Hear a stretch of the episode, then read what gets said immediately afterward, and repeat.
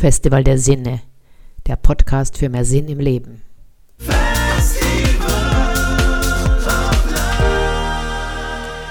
Nur ein Stimmungstief, Früherkennung, Diagnose und Behandlung einer Depression. Ein Stimmungstief oder eine depressive Störung ist nicht nur für den Betroffenen belastend, sondern auch für sein unmittelbares und mittelbares soziales Umfeld. Nicht selten werden auch Partnerschaften durch das Auftreten einer Depression stark beeinflusst. Eine dementsprechende Aufklärung und professionelle Unterstützung der Betroffenen und Angehörigen ist hilfreich und notwendig.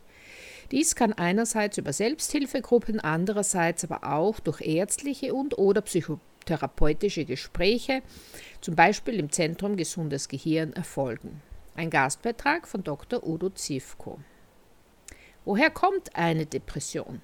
Depressionen treten im Laufe des Lebens durch stetige Abnahmen der positiven Botenstoffe im Gehirn, durch besondere Lebensereignisse, Krankheiten und die zunehmende Vereinsamung gehäuft auf. Übrigens, möchtest du noch mehr Gedanken voller Lebenssinn, dann hol dir unseren kostenfreien Sinnesletter. Den Link dazu findest du auf www.festivaldersinne.info. Und weiter geht's. Eine entsprechend richtige Behandlung ist für die Patienten von allergrößter Bedeutung.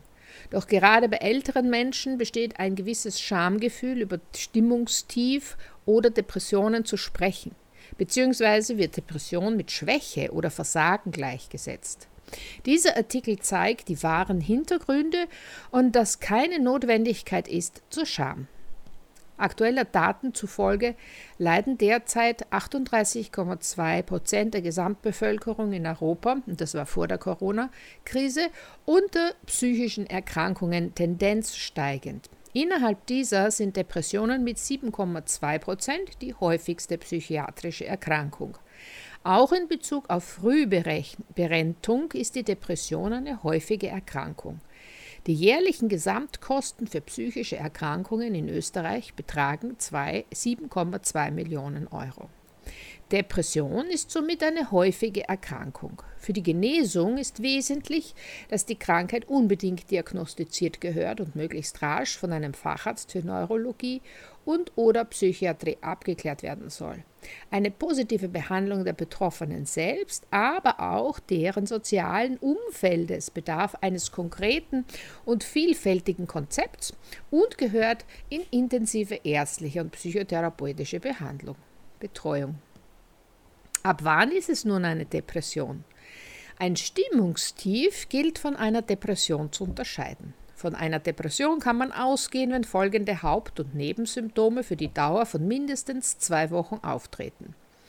Hauptsymptome gedrückte Stimmung, Interesse und Freudlosigkeit, Antriebsstörung, Müdigkeit, zwei bis drei davon obligat.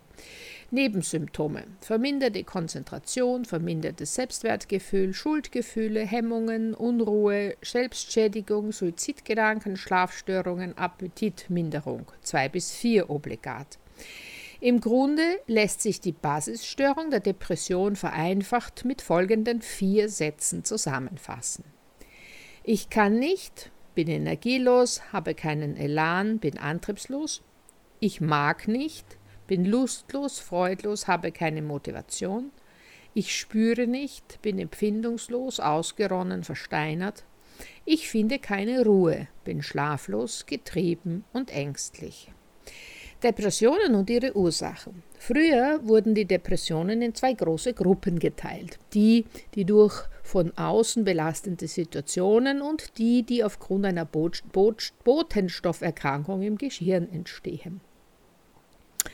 Die neueren Diagnostiken beschreiben nur mehr eine Einteilung nach dem Schweregrad in leicht, mittel und schwer, nach der Häufigkeit des Auftretens und ob neben der depressiven Verstimmung, unipolare Depression, auch Phasen mit manischer Symptomatik, bipolare Depression vorhanden sind.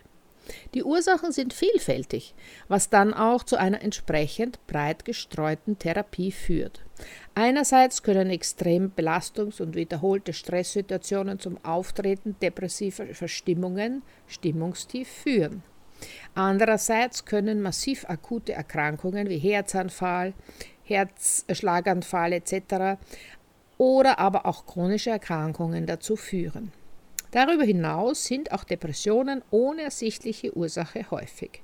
Meist sind diese familiär bedingt, können aber auch ohne erhöhtes familiäres Risiko auftreten.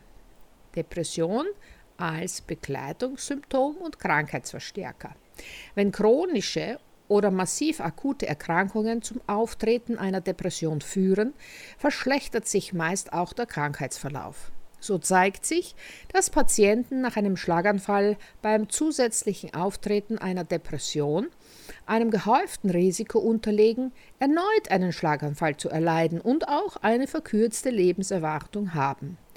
Dementsprechend ist in solchen Fällen unbedingt auch die konsequente Behandlung der Depression erforderlich. Übrigens, jeder Baum verändert im Laufe seines Lebens sein, sein, eines Jahres sein Leben. Nur wir Menschen denken, Veränderung wäre gefährlich. Das Gegenteil ist der Fall. Veränderung ist Leben. Hol dir das Buch Lebe frei und erfahre durch meine Geschichte, wie du nach Reflexion Veränderung lieben lernst. Von Eva Laspas. Und weiter geht's. Depression und andere Erkrankungen. Depressionen sind häufig auch Begleitsymptome bei körperlichen Erkrankungen, wie zum Beispiel bei Tumoren im Stirnlappenbereich, bei massiven Schilddrüsenfunktionen Unterfunktionen, aber auch bei anderen Stoffwechselerkrankungen oder Durchblutungsstörungen des Gehirns. Bei älteren Menschen kann sich eine Depression durch Kurzzeitgedächtnisstörungen, Aufmerksamkeitsstörung oder Konzentrationsstörung zeigen, sodass in diesen Fällen oft fälschlich die Diagnose der Altersvergesslichkeit oder gar einer Alzheimer-Erkrankung gestellt wird, Dabei würden sich diese Symptome durch eine entsprechend antidepressive Therapie gut rückbilden lassen. Das zeigt, wie wichtig eine komplette medizinische Abklärung und exakte Diagnostik beim Auftreten von Depressionen ist.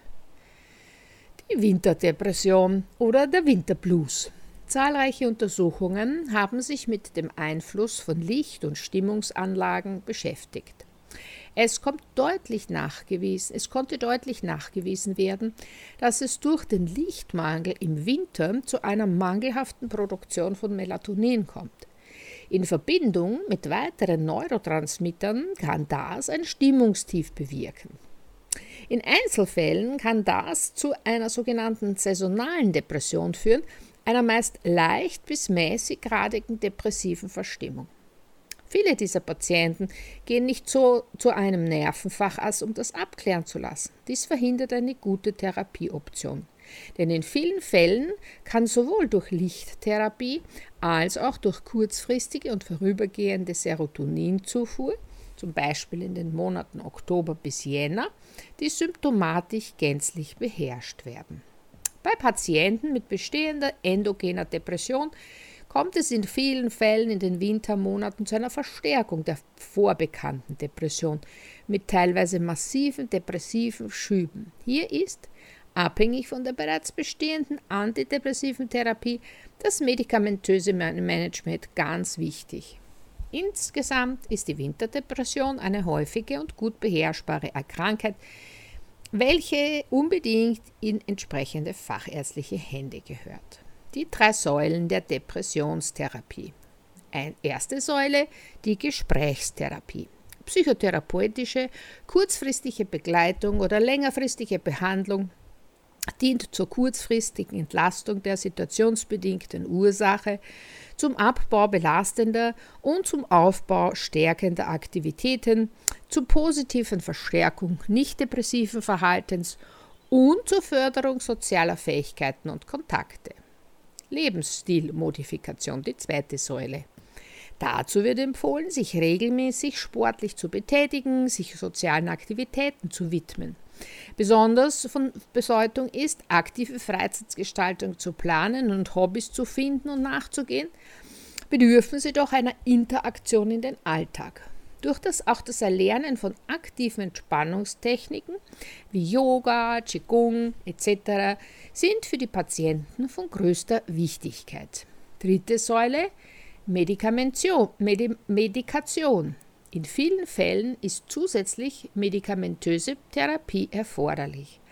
Die antidepressiven Medikamente sind im Vergleich zu den früheren Jahren wesentlich besser verträglich, häufig nur mehr von geringen Nebenwirkungen geprägt und können sowohl antriebssteigernd als auch entspannend und beruhigend wirken. Die sorgfältige Auswahl des richtigen Psychopharmakas und die gute Aufklärung über Wirken und Nebenwirkung obliegt dem Nervenfacharzt und bedarf einer entsprechend engen Koordination mit dem Patienten. Wichtig zu wissen ist, dass antidepressive Medikamente meist erst nach einigen Wochen ihre positive Wirkung zeigen. Gerade in der Anfangsphase kann es manchmal zu Nebenwirkungen kommen, die eines langsameren Einschleichens bedürfen. Stärkere Nebenwirkungen wie Gewichtszunahme oder Libidoverlust führen je nach Stärke des Auftretens zu einer Therapieumstellung. Übrigens, wir verzichten bewusst auf nervig blinkende Banner von Drittanbietern auf unserem Festival des Sinne Online Magazin. Wir freuen uns daher, wenn du uns weiterempfehlst, den Podcast abonnierst und weiterempfehlst, das Festival der Sinne Online Magazin weiterempfehlst und den Sinnesletter kostenfreien abonnierst und auch in unserem Festival der Sinne Shop äh, den einen oder anderen Kauf eines Buches tust. Vielen Dank und Namaste.